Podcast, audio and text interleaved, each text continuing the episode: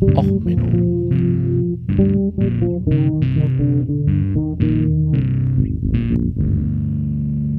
Der inkompetente Podcast über Dinge aus Militär, Technik und Computer, die so richtig in die Hose gingen. Hallo, herzlich willkommen zu Och Menno, dem Podcast, wo auch die Recherche zum Musiktitel in die Hose geht. Heute mit der Folge Living for Life Mars One, Möglichkeitsraum 1. Ja, ähm, ich suchte Musik für Mars One und hatte dann überlegt, okay, Suicidal Tendencies, warum das Ganze ist, kommen wir gleich noch drauf. Tippe bei YouTube Suicidal Tendencies ein, krieg kein Suchergebnis, sondern nur, äh, du bist nicht allein, ruf hier an. Äh, guter Hinweis, ich meinte aber die Band. Ähm, ja, weiß auch nicht, was ich da jetzt als Witz zu machen soll, aber es war ein interessantes Erlebnis jetzt eben gerade. Ähm, ich habe hier so eine kleine Miniserie vor. Ähm, ich hatte im letzten Jahr, das Jahr ist ja noch nicht so lange her, einen schönen Talk gesehen von äh, Smarter Everyday, also dem Dustin, vor der NASA. Ich verlinke ihn euch auch. Und der hat dort das Dokument verlinkt, was hat Apollo zu einem Erfolg verbracht. Und ähm, dort äh, reden sie darüber, wie Apollo funktioniert hat. Die ganzen äh, Lessons Learned aus dem Apollo-Programm. Ein super interessantes Dokument. Also ich kann es euch nur empfehlen. Es ist hier auch verlinkt. Äh, es ist der komische nasa.gov.pdf Download. Ähm, es ist total genial, weil hier wirklich klar gesagt wird, welche Designprinzipien wurden verwendet, um etwas zu erreichen. Und hier die Designprinzipien, die sie im Kapitel 2, Design Principles Stressing Simplicity haben, ist das erste Designprinzip äh, Use Established Technology. Zweitens Stress Hardware Reliability. Three Comply with Safety Standards. Vier Minimize In-Flight Maintenance and Testing for Failure Isolation and rely instead of assistance from the ground. Fünf Simplify Operations. 6. Minimize Interfaces. 7. Maximum use, make maximum use of experience gained from previous manned spaceflight programs. Und dann noch als darunter nach Motto, wenn man neue Technologie erforscht hat, denn nur mit genauem Forschungsplan und so weiter. Und ähm, dieses Prinzip sehe ich so oft verletzt auch in der Entwicklung. Ich komme als Berater irgendwo hin und dann nach dem Motto, ja, wir wollten ja vor drei Monaten schon online gehen, da brauchen wir hier nur Technologie XY und überhaupt und das muss nur schnell mal eben programmiert werden. Oder man sieht halt Scams, Kickstarter-Fails und ähnliches. Und ich hatte hier so ein paar Beispiele mal rausgesucht und da hat sich jetzt ergeben, dass das eigentlich genug ist für eine kleine Miniserie, die jetzt so in den nächsten Wochen, Monaten vielleicht hin und wieder mal auftaucht, äh, wo es dann immer um den Möglichkeitsraum, um die ja, technologische Entwicklung und so weiter geht. Was meine ich mit Möglichkeitsraum? Ähm, naja, die meisten Entwicklungen auf der Erde sind Weiterentwicklung bestehender Lösungen. Ja, die Wright Brothers sind nicht einfach morgens aufgestanden und haben sich gesagt, hey, wir sind die ersten Menschen, die fliegen. Nein, streng genommen haben sie den ersten motorisierten Flug gemacht. Dafür brauchte man einen sehr leichten Motor. Wright Brothers kommen aus der Fahrradherstellung und sie haben auch Mofas hergestellt, also Fahrräder mit leichten Motoren. Ne, vorher haben andere Leute wie Otto Lilienthal, äh, Galileo und so weiter, die haben schon Nee, Galileo war es nicht. Äh, Archimedes, glaube ich, hat auch schon Fluggeräte gemalt. Also es ist jetzt nicht so, dass die die ersten gewesen wären, die auf die Idee gekommen sind, hey, ich gucke mir einen Vogel an, ne, große äh, Spannweite, los geht's, wir fliegen. Sondern das war halt schon quasi ein äh, etabliertes Konzept. Die Curies, natürlich haben sie uns in eine strahlende Zukunft gebracht mit ihrer Erforschung der nuklearen Strahlung. Aber es gab genauso einen Herrn Röntgen und so weiter. Es gab genug andere Leute, die an diesen Sachen geforscht haben. Ja, der, die Glühbirne, Edison, Tesla und so weiter. Es gibt da immer wieder Beispiele. Auch bei dem äh, iPhone. Ja, das iPhone war eine geniale, revolutionäre Erfindung. Aber sie ist nicht im leeren, luftleeren Raum entstanden. Sie ist halt entstanden, weil Apple hatte vorher das iPod. Ja, wo man halt auch schon angefangen hatte, WLAN zu integrieren, wo man ein Display hatte. Man hat zwar nur Musik abspielen können, aber die letzten iPads hatten halt auch schon so langsam so die Idee mit verschiedenen Subprogrammen. Äh, es gab vorher BlackBerry und so weiter. Es war halt eine Fortentwicklung, eine geniale Fortentwicklung, aber eine Fortentwicklung bestehender Technologie. Und manchmal führt so eine Technologie zu Fehlschlägen, aber man kann halt auch daran einfach mal überlegen, welche Möglichkeiten gibt es? Macht es Sinn? Macht es keinen Sinn? Ja, und ich bin dann in der Weihnachtspause, während ich an meinen Vorträgen für einen Kongress geschraubt habe, lief im Hintergrund Tattoo Fixers. Ja, äh, die Holde hat, glaube ich, auf Football gewartet und warten Nitro an oder so. Keine Ahnung, ich habe, wie gesagt, nicht groß zugeguckt, aber da waren die Tattoo Fix. Das ist ja so eine Sendung, wo sie da irgendwelche alten Tattoos übertätowieren in Großbritannien. Und da kam eine Dame rein, die hatte ein Mars One Tattoo. Und da gingen bei mir die Alarmglocken los. Mars One ist so ein Thema, das habe ich seit Ewigkeiten auf der Liste, habe aber nie drüber geredet, weil hatte keinen richtigen Angriffswinkel auf dieses Gerät. Ähm, apropos ähm, Musik hatte ich eben nur erwähnt, Suicidal Tendencies, äh, Living äh, for Life, man möchte fürs Leben leben.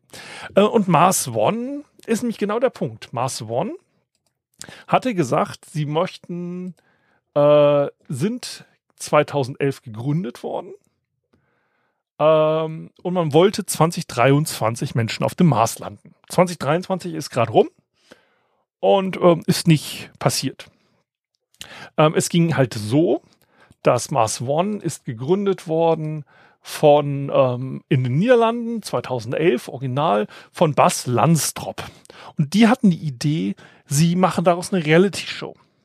Ja, so eine Reality Show und man wählt Leute aus und die fliegen dann zum Mars. Und die sollten dort ähm, ja für immer bleiben. Also kein Rückflug.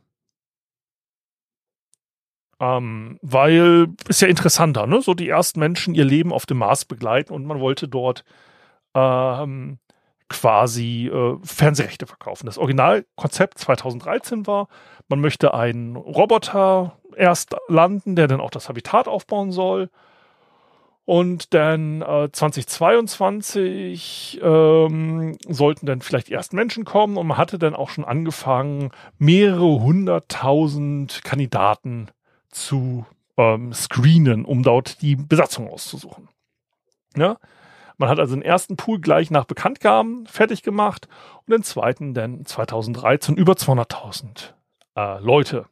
Die hat man dann immer runtergemacht und hat dann immer äh, YouTube-Videos auch nochmal gemacht und ähm, ja, 100 Kandidaten. Die Mars 100 hatte man aus 50 Männern und 50 Frauen ausgewählt und man wollte halt dort, wie gesagt, 2015 äh, eigentlich fertig sein und 2014 äh, hatte man auch versucht, Geld noch zu kriegen, indem man verschiedene quasi so Science-Slot versteigert hat. Ähm, mit äh, dann auch noch, man hatte dann vor noch ähm, entsprechende Werbung, also ein bisschen dystopisch äh, Werbung dann auszuspielen, auch in der Marskolonie und so. Ähm.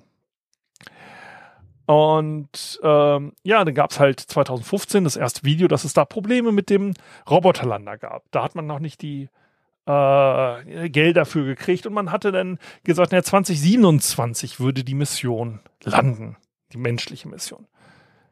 Ähm, und dann hatte man das dann 2016 nochmal verlängert auf 2032.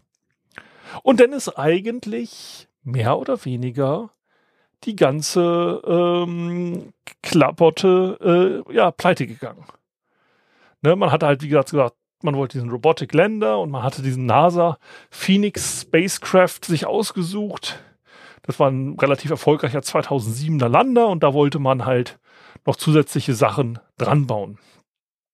Äh, zusätzlich dran gebaut wären das 44 Kilogramm No gewesen. Also man wollte Wasser äh, raus aus dem Boden holen, ein bisschen Bodenproben und so weiter. Ja, und dann war, wie gesagt, so die Idee, dass man 2015 die Kandidaten auswählt, 2016 den ersten Kommunikationssatelliten schickt, 2018 einen Rover äh, hinschickt, 2020 einen zweiten äh, Rover und sechs modifizierte Dragon Capsules. Man hatte nämlich immer gesagt, wir machen das Ganze zusammen mit SpaceX. Denn 2021 ein autonomer Äh, Rover landet 2022, eine Falcon Heavy mit den ersten vier Kolonisten. 2023 die ersten vier Kolonisten landen. 2024 zweite Crew. 2025 dritte Crew. 2031 20 Siedler. Jetzt fangen wir erstmal mit das Ganze an, mal auseinanderzunehmen. Das erste, Einwegticket. Das ist in der menschlichen Geschichte sehr ungewöhnlich. Da haben wir hier den ersten großen Vektoränderung quasi in der, im Möglichkeitsraum der menschlichen Erforschung. Die ganzen Forschungsmissionen oder die meisten Forschungsmissionen waren immer mit Rückkehrticket. Auch die Kolonien waren immer so, dass in der Theorie eine Rückkehr möglich war. Die war vielleicht nicht praktisch, die war in der Realität nicht gegeben, aber in der Theorie ist das halt erstmal schon mal die erste große rote Flagge, die man da machen kann. Und dann ist es natürlich so, Mars One selber ist auch keine Firma gewesen aus der Raumfahrt. Sie haben halt selber, das war eine Medienkompanie, die haben dann mit den Machern von Edmol, äh, also hier die Macher von Big Brother, einen Vertrag gehabt. Die wollten Big Brother in Space machen. Big Brother in Space ist jetzt vom Möglichkeitsraum wieder wahrscheinlich. Ne? Wir haben hier quasi ob die Leute auf eine Farm einsperrst, auf eine Alm, auf ein Kreuzfahrtschiff und so. Das ist vom Fernsehkonzept her komplett okay. Ne, wir sind jetzt in einer Welt, wo Squid Games von Netflix real ausprobiert wurden. Ähm, das soweit ist okay. Aber dann, welche bestehende Technologie, um wieder dieses Apollo-Mantra äh, zu machen? Wir haben erfolgreich jetzt kleine Rover auf dem Mars gelandet kleine Rover, wie gesagt, in Anführungsstrichen, die Dinger sind mittlerweile ein Kleinwagen groß. Aber es ist immerhin, es sind nur Roboter-Autos, die ein paar Kilometer auf dem Mars rumgefahren sind. Wir haben weder einen Mars-tauglichen Weltraumanzug, der sollte übrigens im Rahmen dieses Projektes auch entwickelt werden. Ja, wir haben die von den Apollo-Astronauten, die sind aber nicht langzeitbrauchbar. Die haben auch genug Probleme gehabt. Ähm, man braucht für den Mars dringend einen neuen Raumanzug. Dann haben wir keine Unterkunft. Der Mars ist außerhalb des Erdmagnetfeldes. Wir haben noch nie Menschen längere Zeit außerhalb des Erdmagnetfeldes aufgehalten lassen. Da gibt es so einen Spruch aus The Martian, äh, Mark Watney sagt das, das ist ein Roman von Andy Weir oder auch ein Film äh, mit Matt Damon, einer meiner Lieblingsbücher äh, und Filme. Da sagt er so nach dem Motto, wenn er sich längere Zeit ohne Schutz außerhalb seines Habitates aus, äh, aufhalten würde, würde sein Körper, der Krebs würde noch Turbokrebs kriegen äh, durch die Weltraumstrahlung. Wir wissen nur, dass Hardware das Ganze nicht ab kann. Ja, wir wissen, dass Computer und so durch die radioaktive Umwelt, durch diese Weltraumstrahlung Probleme kriegt. Wir wissen nicht, wie der menschliche Körper dort äh, bis zum Tode darauf reagiert. Wenn ich da Leute bis zum Tod da in so einer Strahlung aussetze, da brauche ich ein vernünftiges Habitat. Es gab da noch keine Pläne. Ähm, ja, ähm, denn keine Backup-Pläne. Was macht man, wenn irgendwas schief geht? Man will ein Habitat bauen mit den Rovern. Ähm, wie gesagt, 2021 sollten die das Ganze bauen.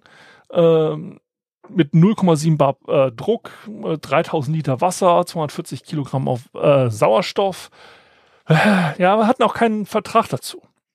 Sie hatten halt eine Konzeptstudie von Lockheed Martin und eine Survey Satellite Technology für den Orbiter. Weder bezahlt noch ähm, irgendwie in Auftrag gegeben. Das war's. Es war eigentlich ein Kickstarter-Scam. Damals gab es noch nicht so einen richtigen Kickstarter. Wie gesagt, sie haben gesagt, sie arbeiten mit SpaceX zusammen. Wir reden von 2013, 2014er SpaceX.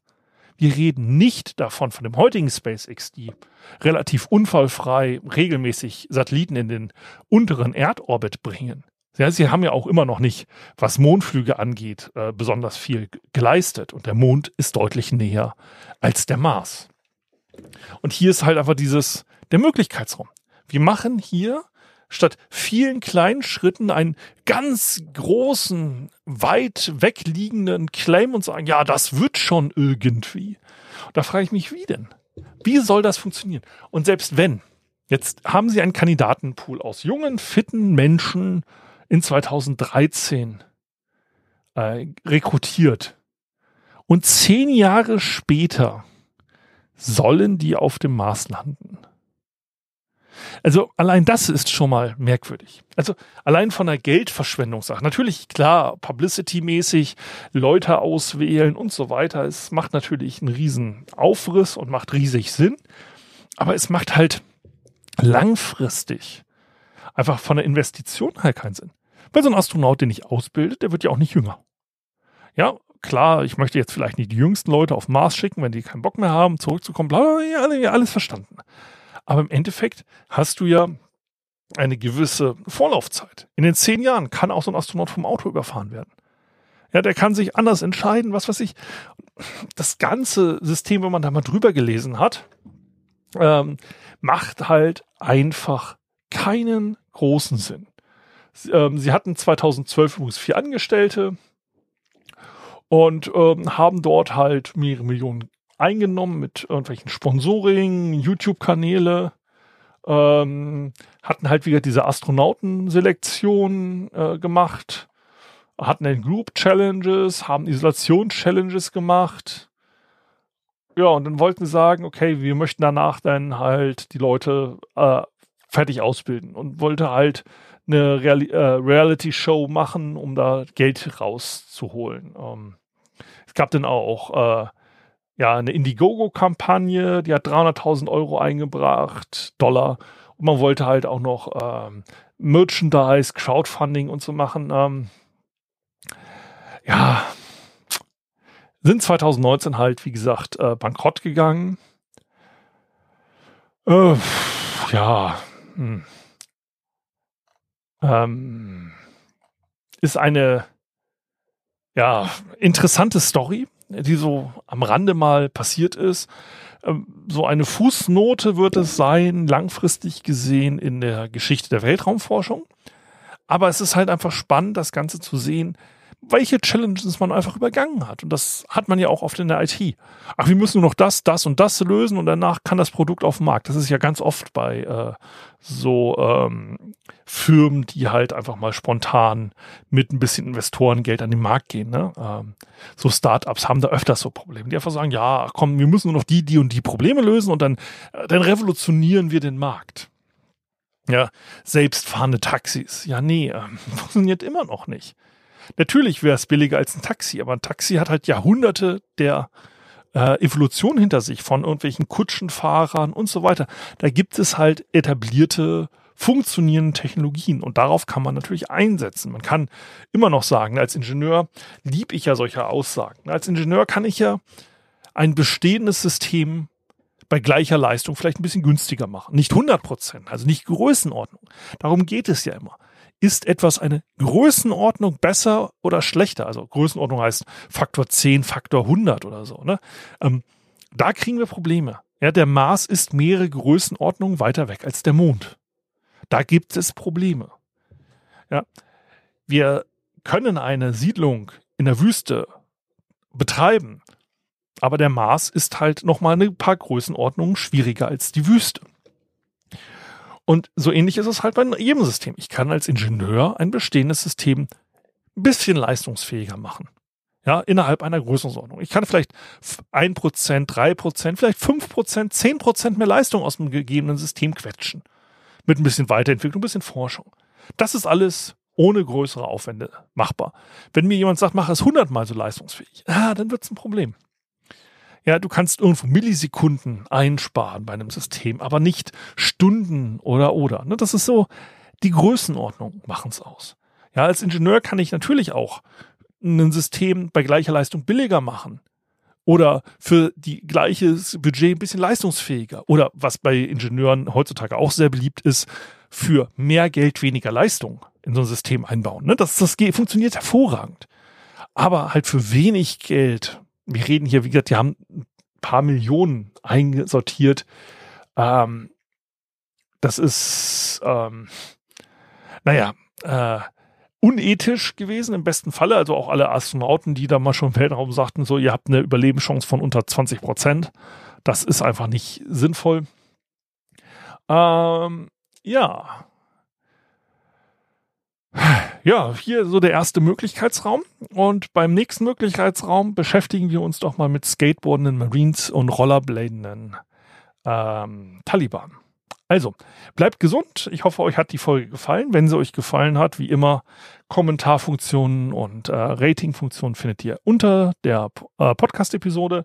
Wenn sie euch nicht gefallen hat, ja, dann schickt doch sie mit einem eurer Feinde auf den Mars. Da kann er sie sich unendlich lange anhören. Also, bis dann. Alles Gute. Bleibt gesund. Ciao, ciao. Euer Sven.